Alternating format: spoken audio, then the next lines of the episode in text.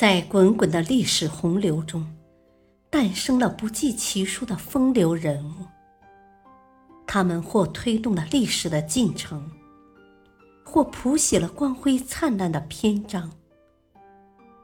他们以自己的传奇身世，为历史增添了无穷的魅力。请听第四部《名人奇谈》。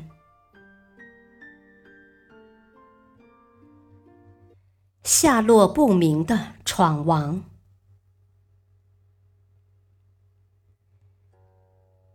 一六四四年，闯王李自成率领农民起义军，推翻了政治腐败、经济崩溃、摇摇欲坠的明王朝。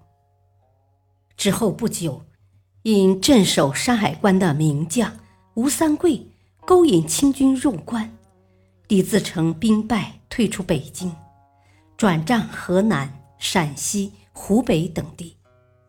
公元一六四五年，李自成退至湖北通山九宫山一带，从此神秘的从历史的视野中消失了。四百多年来，关于闯王下落之谜一直众说纷纭，民间广泛流传的说法是。李自成在九宫山遇难了。明史的结论是李自成已死，尸朽莫辨。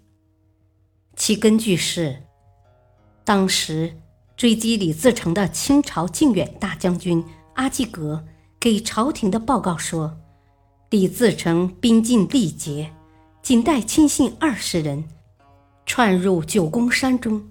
被村民围困，无法逃脱，自缢而死。他派人前去验尸，而尸体已经腐烂，无法辨认了。还有一个根据是，南明王朝驻湘将领兵部尚书何腾蛟给唐王朱玉建的报告称，他的部众已将李自成斩于九宫山下，只是丢了首级。但是，这个遇难说却难以令人相信，因为李自成雄才大略，骁勇非常，一直是官府的死敌，无疑他是清王朝或南明王朝统治者心目中的大患，他的生死绝对是当时的重大事件。而阿基格报告中说，是尸朽莫辨。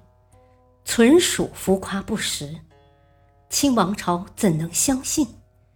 何腾蛟的报告简直就是马后一炮，谎报战功。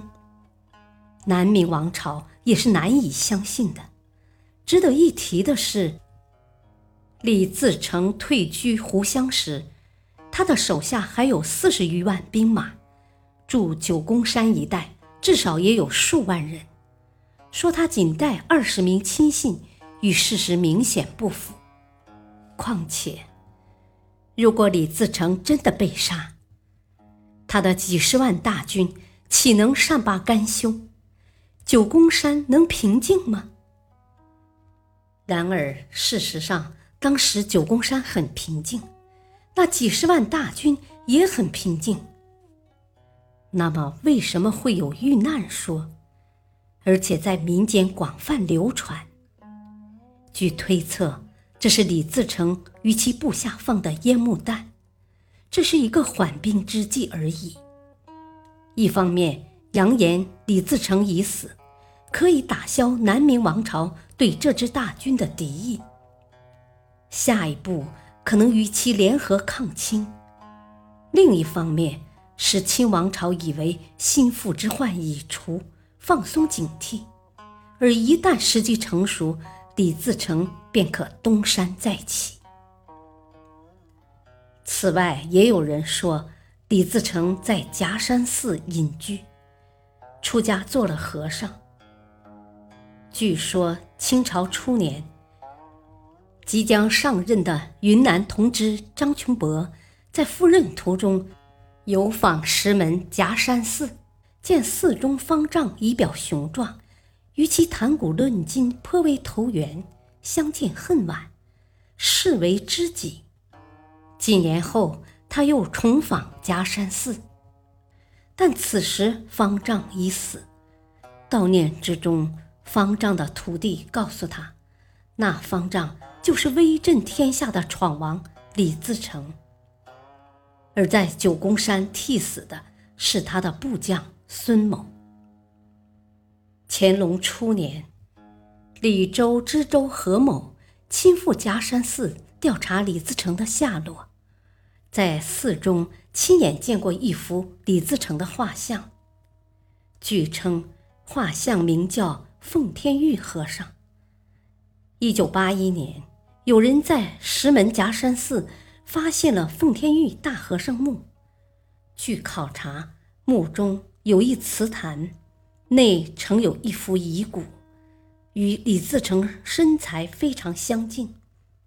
墓中陪葬物与李自成家乡陕西米脂县的习俗也相同，但对这一说法仍有不少人提出质疑。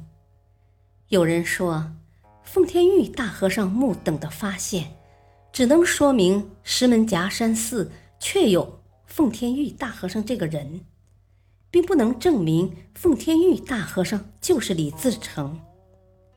又有人说，李自成生前左眼曾受箭伤失明，但李自成画像却双目炯炯有神，以此可证明奉天玉不是李自成。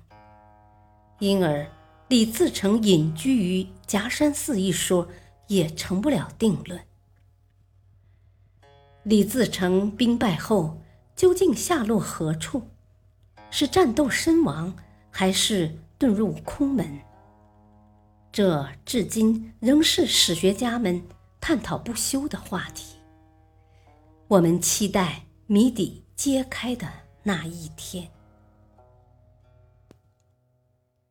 感谢收听，下期播讲。第五部《密宝遗踪》，敬请收听，再会。